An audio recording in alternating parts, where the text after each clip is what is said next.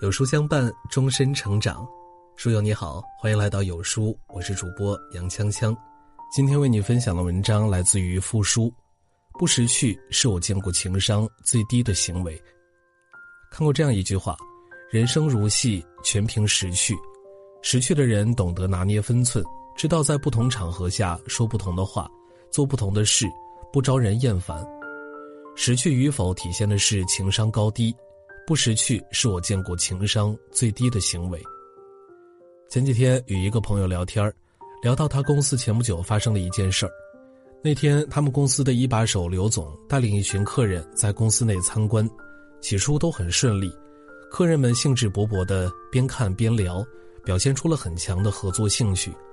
但是在经过仪表控制室的时候，发生了一个尴尬的小插曲。客人们看见仪表板上有两个指示灯一闪一闪，有人就问：“这个指示灯为什么会闪呢？”刘总毫不思索地回答：“等液体达到临界点，它就不闪了。”众人恍然大悟地点了点头，正要接着往下走，谁知站在一旁的仪表管理员孙宇却冷不丁地来了一句：“不是的，那个灯坏了。”见客人们都扭过头看自己，刘总显得非常的尴尬。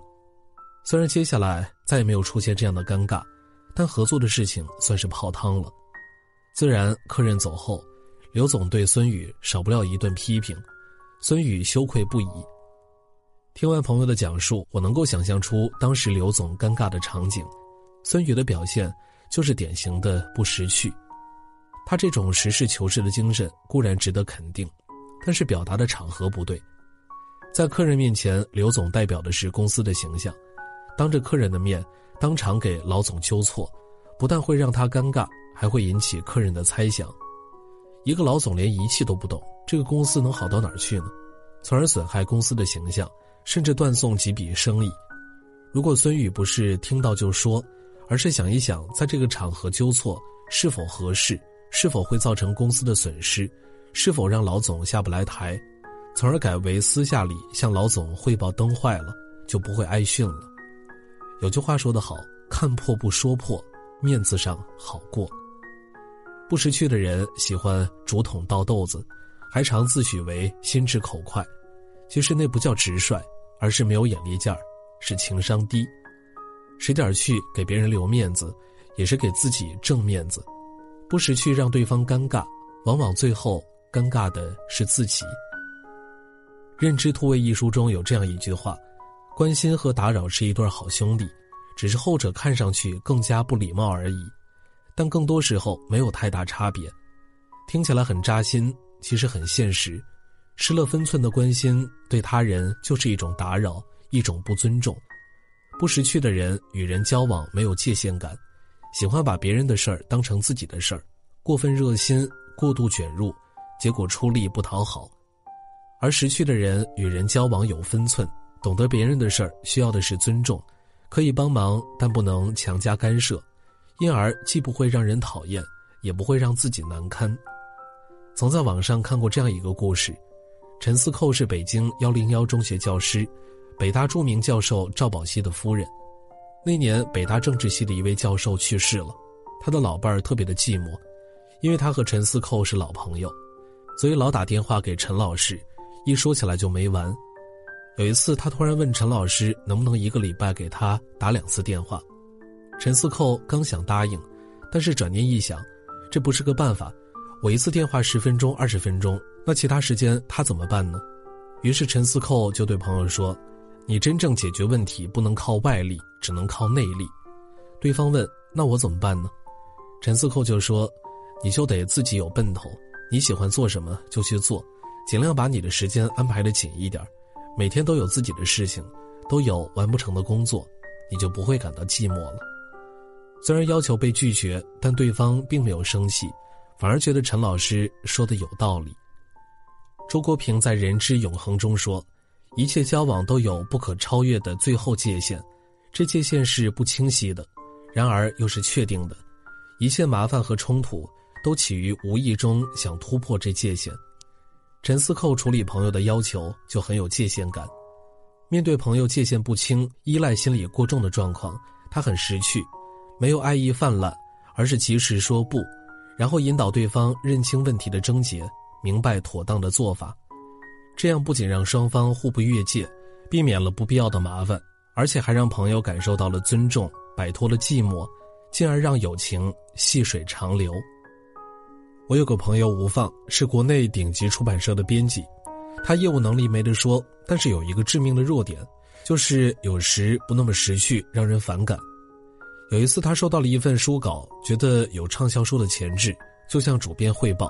但是主编看完之后说道：“书虽然不错，但是这个题材读者未必买账，有点冒险，你让我考虑考虑。”主编考虑了一个多星期，说可以签，但是吴放再联系，那位作者已经将书稿签给了别的出版社。那本书出版以后很畅销，有同事调侃吴放：“这书最先是投给你的吧？”你要是当时签了，能赚不少编辑费呢。吴放本来就不高兴，听同事这样说，他更来气了。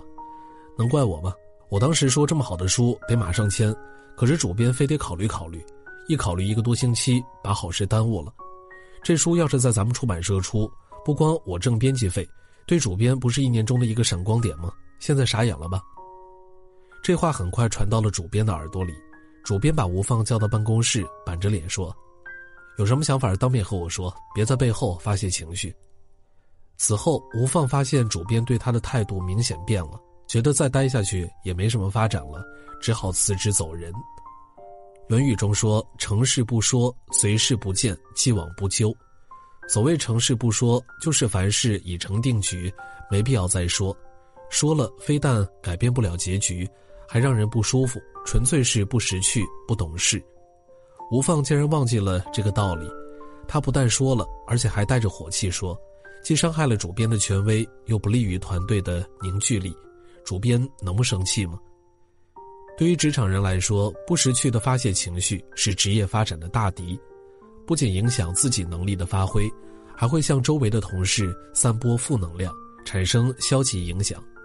面对既成事实，不纠结，不抱怨，坦然以对，才是知趣的表现。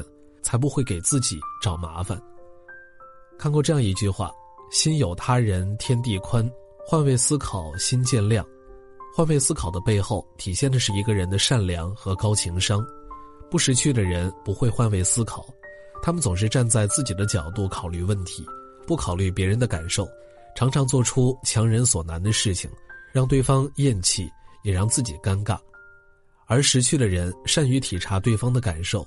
理解对方的难处，说话做事总能拿捏好分寸，在给别人一份尊重的同时，也为自己留下了好口碑。有一年，我们小区老张的儿子在河边玩耍，掉进河里，正巧被路过的老林看见了。老林冒着生命危险把孩子救了上来，老张对老林感激不已，二人从此成为了好朋友。之后不久，老林在工作中出现了重大失误，要被公司解聘。有同事对老林说：“你去找老张啊，他在单位还是个领导，你对他那么大的恩情，让他帮你给咱们老板打个招呼就没事了。”老林不同意，说：“这事儿千万不能让他知道，否则他不帮我会觉得对不起我的恩情，帮我又有可能犯错误，我怎么能拿自己的恩情绑架他呢？”老林被解聘之后，老张还是知道了这件事儿，对老林很是敬佩，主动帮他联系工作。还说你的恩情我永远不能忘，你处处为我着想，我更不会忘。老林救了老张的孩子，是老张一家的恩人，他在遭遇困难时去找老林帮忙也无可厚非，但他却站在对方的立场考虑问题，不想拿恩情绑架老林，让老林为难。这种换位思考、不拿恩情施加于人的行为，不仅是一种善良，一种大胸怀、大气度。还是识趣的表现，现实常常是这样：你越是以恩人自居，强制对方回报，越是难以达到目的；而你越是以平常心来看待自己的助人，不让对方为难，对方越是对你敬佩，越是想着还你的人情。人情如纸，越用越薄。识趣的人不会拿恩情绑架人，他们明白那是在挥霍人情，透支双方的感情。很赞同倪匡说过的一句话，在人与人的交往中，千万要识趣，不识趣十分凄惨。自己或许当时不察觉，一旦自己明白了，那就会恨自己当时如何会如此的不识趣，后悔不已。识趣是人际交往的保险阀，绝大多数关系出问题，不识趣是重要原因。看破不说破，懂得适时看场合沉默，是一种尊重和智慧。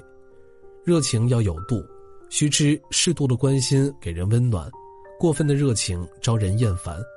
事成不必说，不念旧事，不责人过，也是给自己赢得人气和机会。换位去思考，你考虑到别人的难处，对方也会顾及你的面子。点亮再看，做识趣知趣之人，过和谐从容人生。